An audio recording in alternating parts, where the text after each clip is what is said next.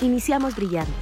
Esta nueva temporada, Radio 13 Digital conecta nuestro espíritu, al amor, a nuestra esencia y energía. Despertemos luz y conciencia. Reconectemos con nuestro interior. Nueva temporada Conectando con tu luz, Radio 13 Digital, programación consciente.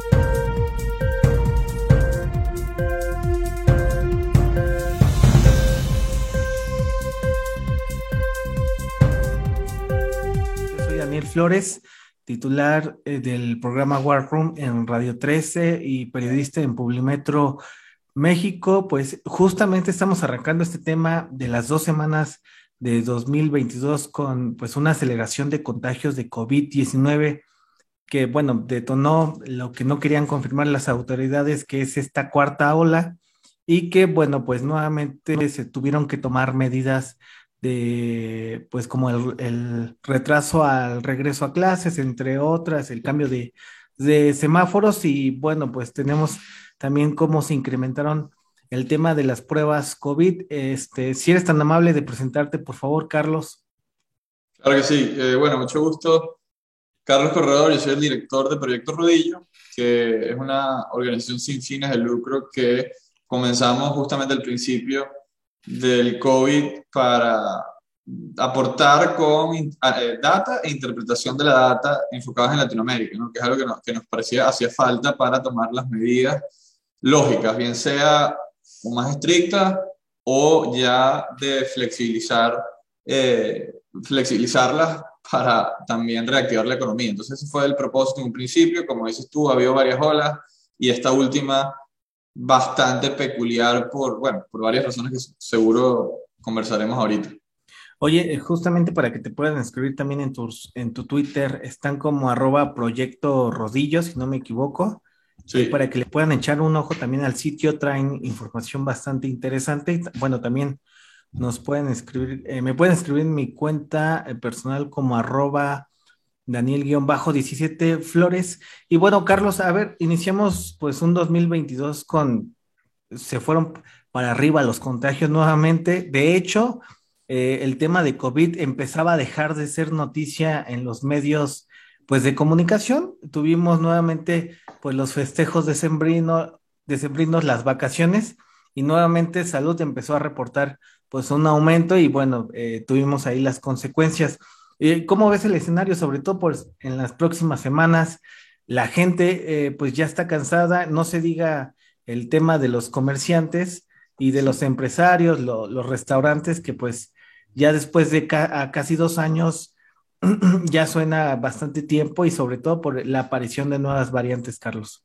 Sí, bueno, las reuniones de sembrinas, pero sobre todo también el, el famoso Omicron, ¿no? que fue el que verdaderamente causó eh, esa alza en casos. Eh, porque digo casos porque menos mal las hospitalizaciones y las muertes, pues no tuvo un alza eh, correspondiente a, esa de los casos, por lo que sabemos que es, es una variante menos, mucho más contagiosa, pero menos letal, por un lado, y aparte que, bueno, pegó cuando había mucha gente ya vacunada, que también eso ayuda a que, si bien las vacunas son menos efectivas contra el Omicron que las, que las demás, pues sí previene hospitalizaciones y muertes. Entonces, creo que eso es lo que, yo creo que ya la gente lo está empezando a entender, eh, a, a, tenerle menos miedo a esa, a esa alza reciente.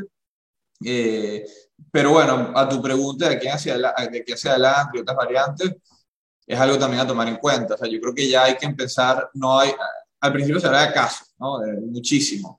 Eh, y porque obviamente casos sin vacuna, sobre todo la gente mayor, iba a ir al hospital y sabía que un buen número, una cifra relativamente alta, eh, iba a morir.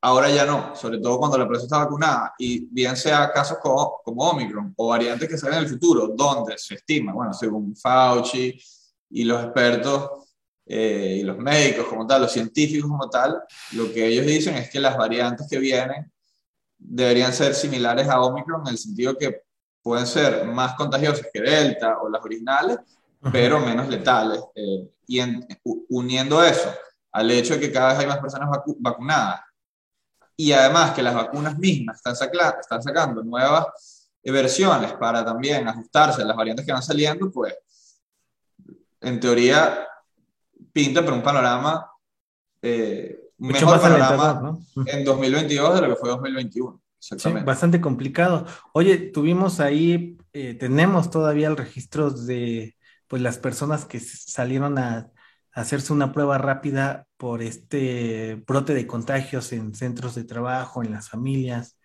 etc. Eh, sobre todo, ¿cómo, ¿cómo, crees que lo sigue haciendo las secretarías de salud del gobierno federal? Eh, eh, tuvimos a Andrés Manuel López Obrador contagiado de COVID ah, hace unos días, pero también insistir cuál ha sido el mensaje, ha sido correcto el mensaje desde presidencia del propio Hugo López Gatel, que por ahí mencionó que podría reactivar las vespertinas para dar un corte de caja más, eh, pues más técnico y eh, mucho más específico sobre pues este nivel de contagios. ¿Cómo ves? ¿Ha mejorado la comunicación con, el gobierno federal o siguen igual con, un con Andrés Manuel, pues con el tema de que no respetó ni los 10 días de confinamiento? Sí, fíjate, bueno, la verdad es que nosotros en Rodillo nos enfocamos en las estadísticas y, y también en las estadísticas a un nivel latinoamericano, ¿no? Cuando te doy, digamos, mi opinión de lo, de lo que viene en 2022, ni siquiera es por opinión nuestra, sino es lo que uno lee de Fauci y, el resto de los, científicos. Y en cuanto a la política también, oye, nosotros al estar enfocados en toda Latinoamérica tampoco tenemos eh, tiempo ni tampoco nuestro enfoque hacerle seguimiento a las declaraciones de, de, todos los líderes de cada país de Latinoamérica. Entonces, sería irresponsable dar una opinión sobre si la, obviamente lo que sí se puede decir al principio, creo que no solamente en México, sino varios países de Latinoamérica como Brasil, eh, por ejemplo, estaban tomando con muy poca seriedad eh, el tema del COVID. Creo que después se dieron cuenta que de una u otra forma tenían que cambiar esa actitud, pero qué tanto la han cambiado, hasta ahí ya creo que no, no cuenta mucho mi opinión porque no he tenido tiempo de hacerle más email. Seguramente tú eh, o, tu, o tus eh, colegas eh, que son periodistas mexicanos tienen más, más información ahí para tomar una posición al respecto. Claro, oye, sobre todo pues una cuarta ola, vamos a todavía presenciar una quinta, sexta, séptima ola de contagios. ayer, si, no me equivoco, ayer la OMS mencionaba que posiblemente este año se podría controlar el virus dependiendo pues el ritmo de vacunación y pues las acciones que se tomen pues en cada país. ¿Tú cómo ves el tema de pues la aparición de nuevas variantes que ya se menciona que posiblemente sí vayan este, apareciendo a lo largo del camino? Pero muchas personas tienen esta pregunta de a qué punto llegaremos al llamado de la fase endémica y, y bueno, pues eh, el tema de, del confinamiento, de las medidas restrictivas eh, de parte de las autoridades, eh, pareciera que hasta el momento pues ya, ya no son tan viables porque la gente está cansada. ¿Cómo, cómo ves tú cuántas olas tendríamos que esperar todavía más, Carlos? Sí, bueno, como digo, en base a lo que, a lo que ha dicho el CDC aquí en Estados Unidos, que obviamente tiene data de todo el mundo también, John Hopkins, lo más probable que ocurra es que haya variantes mm, eh, con, altamente contagiosas, pero, pero muy poco letales. ¿Y qué quiere decir esto? Que sí, probablemente haya varias olas eh, este año y el año que viene, pero no suficientemente letales para tomar medidas parecidas a lo que ocurrió sobre todo eh, el año pasado, el, el, año, bueno, no el año pasado, ya el antepasado, porque yo creo que el, o a principios, digamos, a final, segunda mitad de, 2020, primera mitad de 2021, creo que fueron las medidas más drásticas, creo que después de eso, entre que los casos bajaron y que la gente también y los gobiernos también se cansaron y había que reabrir la economía, creo que la segunda mitad de 2021 mm, no fue traumática desde el punto de vista de medidas, ¿no? Yo no creo que, como digo, no creo que volvamos allá por lo que, por lo que comento, yo creo que más allá de eso, lo que,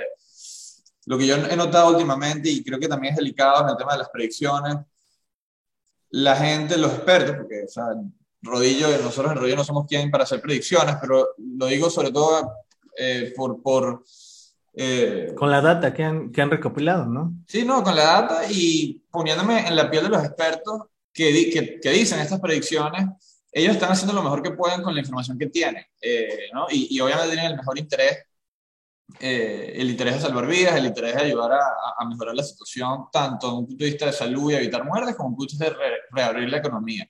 Lo que quiero decir con esto es que lo seguro es que va a haber volatilidad.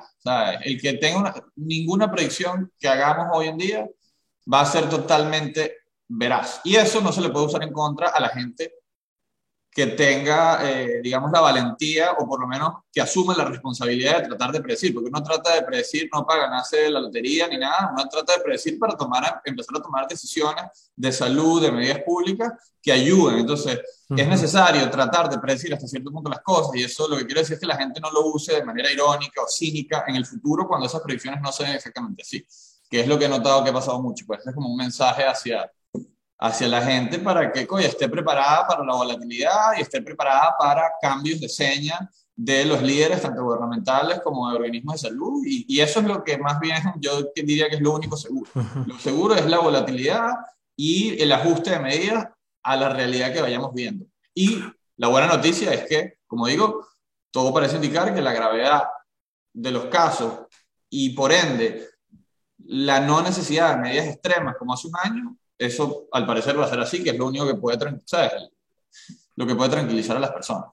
Oye, ¿y eh, cómo va el, el, proyecto? Tuvimos la oportunidad de platicar cuando inició la emergencia sanitaria, me acuerdo, Carlos, eh, se me hizo bastante interesante eh, el proyecto Rodillo, todavía se estaba hablando de cómo aplanar la curva, estábamos en, en, esta fase 3, si no me equivoco, que nunca cambió, sino en la Secretaría de Salud Federal. Pero, eh, pues, ahorita con el 2022, ¿qué, qué datos han eh, recopilado y, pues, qué les ha llamado la atención, sobre todo, pues, eh, con, con, con, esta data que han trabajado en, en, estos meses, Carlos? No, sí, como dices tú, ha sido muy interesante la evolución del proyecto, ¿no? Del proyecto Rodillo. Al principio, el reto era conseguir data de casos a nivel de regiones en Latinoamérica. Era muy difícil recopilarla.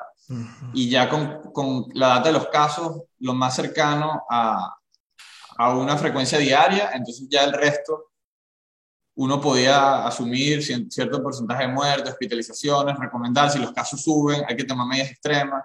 Ya eso no ha sido tan así, ¿no? Eh, después ha sido muy importante la data. La, este año fue el año de la, de la vacuna, sin, sin, duda alguna. Esa ha sido 2021, la data, ¿no? sí, la data más importante, ¿no? La vacunación. Ahora el Omicron cambió la naturaleza de, de, de, lo letal, de lo contagioso por un lado y lo, y lo, poco letal en comparación a las otras variantes. Entonces eso ha sido otro ajuste en nuestros modelos de recomendaciones. Ahorita uh -huh. es, es, algo que estamos trabajando. Ahorita porque haya un aumento de casos, no necesariamente quiere decir eso que esa región esté en un riesgo mayor, porque si la, hay una buen, un buen porcentaje de la población vacunada, no hay tanto problema con eso.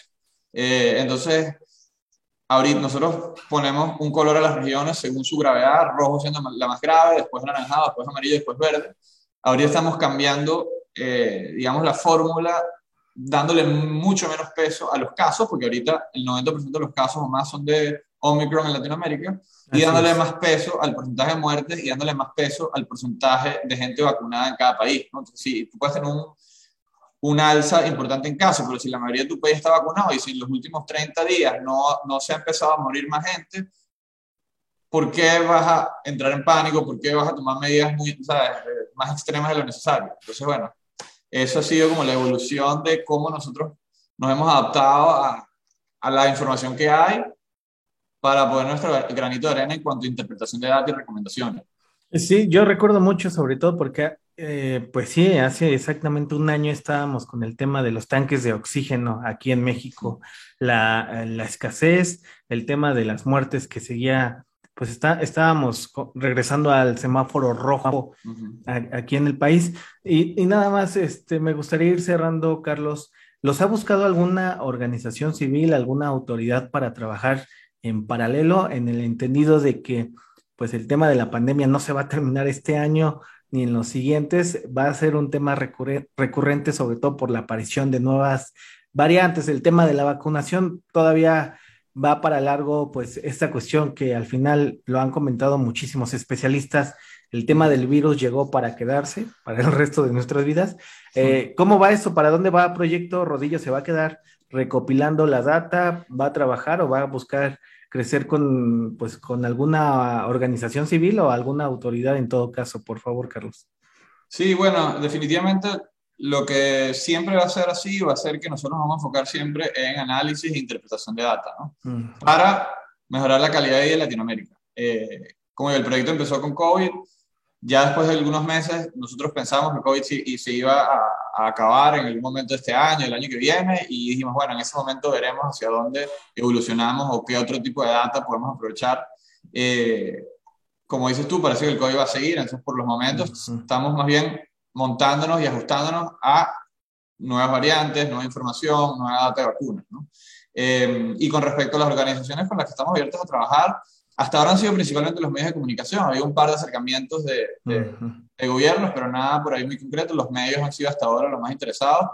Eh, también, eh, sí, o sea, medios de comunicación y, y, mm, compañías de research. Por ejemplo, Comscore eh, una compañía de, sobre todo, se enfoca en la parte publicitaria, eh, nos contactó, hicimos un, reporte en conjunto con ellos, eh, pero bueno, hay que ver, nos dimos cuenta también que es importantísimo el componente del esfuerzo que hagamos en relaciones públicas, es importante, enfocamos esas relaciones públicas hacia los medios y probablemente por eso también hemos tenido más acercamientos de medios que entes gubernamentales. Entonces hay que ver de aquí en adelante qué tanto varía eso, los, los medios también ya han desarrollado sus propios eh, eh, sistemas de estadísticas que acceden, entonces hay que, ver, hay que ir viendo cómo, cómo va evolucionando todo. Oye, pues eh, como siempre te agradezco mucho este, los minutos y la claridad. Carlos, pues nada más recuérdanos el link de tu página de, de, Proyecto Rodillo, las redes sociales, también para que la gente pueda, para los que no han podido acceder a esta página, puedan conocer su data y lo que, lo que están trabajando, por favor. Claro, la página que es donde están las estadísticas de todos los países, bueno, del mundo, pero en este caso especialmente lo que nos interesa de Latinoamérica y todas sus regiones es rodillo.org y las redes sociales, Twitter, Instagram, Facebook, arroba Proyecto Rodillo. Buenísimo. por ahí pues pueden mantenerse al tanto y contactarnos a la hora de cualquier duda.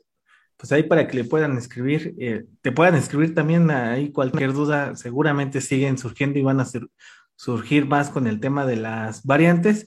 Y bueno, Carlos, pues te agradezco muchísimo los minutos. Eh, seguramente nos vamos a seguir escribiendo y, bueno, pues cualquier duda, ahí nos echamos este, pues un fonazo y estamos en comunicación, por supuesto. Claro, seguro que sí, a la orden y, y muchas gracias y estamos en contacto. Gracias, Carlos. Cuídate mucho. Igualmente. Chao.